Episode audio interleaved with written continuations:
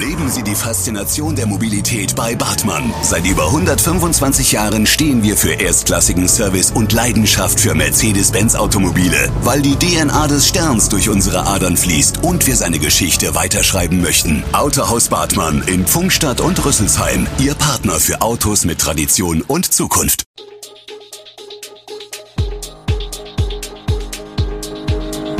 Gude, unser morgendliches News Update. Das Wichtigste aus Südhessen für Sie im Überblick. Guten Morgen aus Darmstadt an diesem 4. März. Erste Geflüchtete aus der Ukraine kommen in Darmstadt an, Polizeieinsatz an der Parkschule und steigende Brotpreise. Das und mehr hören Sie heute im Podcast. Die ersten Kriegsflüchtlinge aus der Ukraine sind in Darmstadt angekommen. Sechs Erwachsene und vier Kinder kamen am Donnerstagabend vor dem Kongresszentrum Darmstadium an. Der Hilfstransporter, der Spenden in die Darmstädter Partnerstadt Uschgorod in der Ukraine gebracht hatte, nahm die Geflüchteten auf dem Rückweg mit nach Südhessen. Einige von ihnen waren zuvor aus der ukrainischen Hauptstadt Kiew geflohen. In Uschgorod an der Grenze zwischen der Slowakei und der Ukraine warteten etwa 300 Geflüchtete in Zelten von Hilfsorganisationen, berichtet Vereinsmann Peter Ehre. Aber viele wollten in der Grenzregion bleiben, in der Hoffnung auf Rückkehr. Andere wollten per Linienbus weiter in die Slowakei. Eine kleine Gruppe war bereit, die Reise nach Darmstadt zu machen, eine Stadt, die keiner kannte. Nicht alle der Flüchtlinge wollen in Darmstadt bleiben. Einige reisen weiter zu Verwandten, die bereits in Deutschland leben. Bis zu 45 Menschen wollen die Darmstädter aufnehmen. An der Parkschule in Rüsselsheim sind am Donnerstag vier Schüler durch Pfefferspray verletzt worden. Es kam zu einem Großeinsatz von Polizei und Feuerwehr.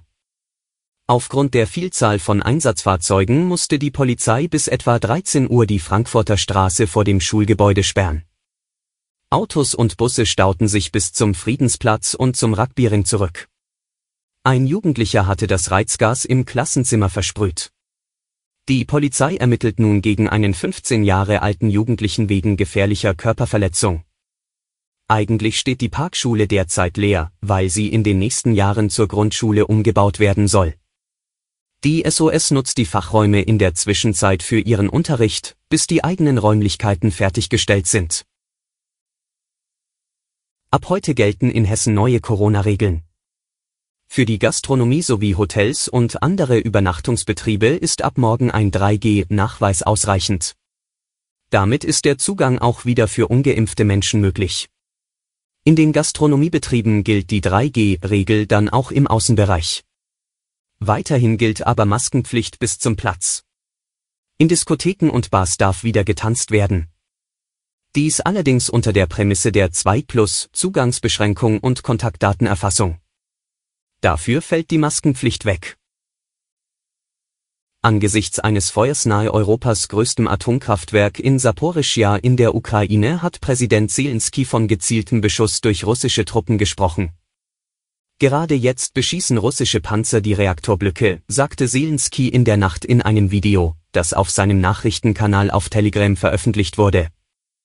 Das größte Kernkraftwerk Europas brennt, sagte Zelensky. Da sind mit Wärmebildkameras ausgestattete Panzer. Das heißt, sie wissen, wohin sie schießen, sie haben sich darauf vorbereitet. Unabhängig überprüfen ließen sich diese Aussagen zunächst nicht. Europa muss jetzt aufwachen, sagte Zelensky und erinnerte auch an die Atomkatastrophe in Tschernobyl in den 1980er Jahren. Im Atomkraftwerk Tschernobyl in der Ukraine war es am 26. April 1986 zu einer der schlimmsten Katastrophen bei der friedlichen Nutzung der Kernenergie gekommen. Ukrainische Einsatzkräfte haben das Feuer, das nach russischem Beschuss in Europas größtem Atomkraftwerk Saporischja ausgebrochen ist, unter Kontrolle. Alle wichtigen Entwicklungen lesen Sie immer in unserem Live-Blog. Der Krieg in der Ukraine macht das Brot teurer. Viele Experten erwarten auch bei Lebensmitteln steigende Preise. Zum einen, weil die Ukraine und Russland wichtige Exporteure von Weizen sind. Zum anderen wird das Erdgas durch den Krieg deutlich teurer und lässt auch die Energiekosten für Bäckereien in die Höhe schnellen. Der Deutsche Raiffeisenverband, DRV, fürchtet zwar aktuell keine Weizenengpässe. Deutschland und die EU seien nicht zwingend auf Importe aus der Ukraine und Russland angewiesen, heißt es. Doch ganz so einfach ist es nicht.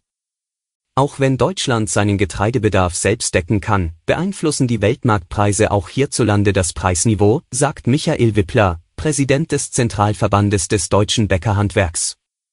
Seit dem 25. Februar ist der Weizenpreis von 290 auf mehr als 360 Euro je Tonne gestiegen. Das sind knapp 25 Prozent. Auch die steigenden Energiepreise lassen Brot und Brötchen teurer werden.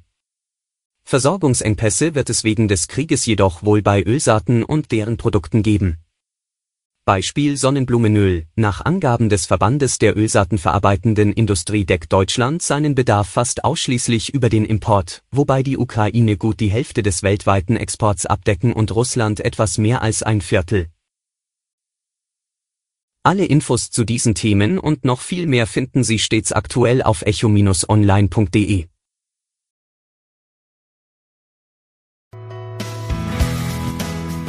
Gute Südhessen ist eine Produktion der VRM von Allgemeiner Zeitung, Wiesbadener Kurier, Echo Online und Mittelhessen.de. Redaktion und Produktion die NewsmanagerInnen der VRM. Ihr erreicht uns per Mail an audio.vrm.de.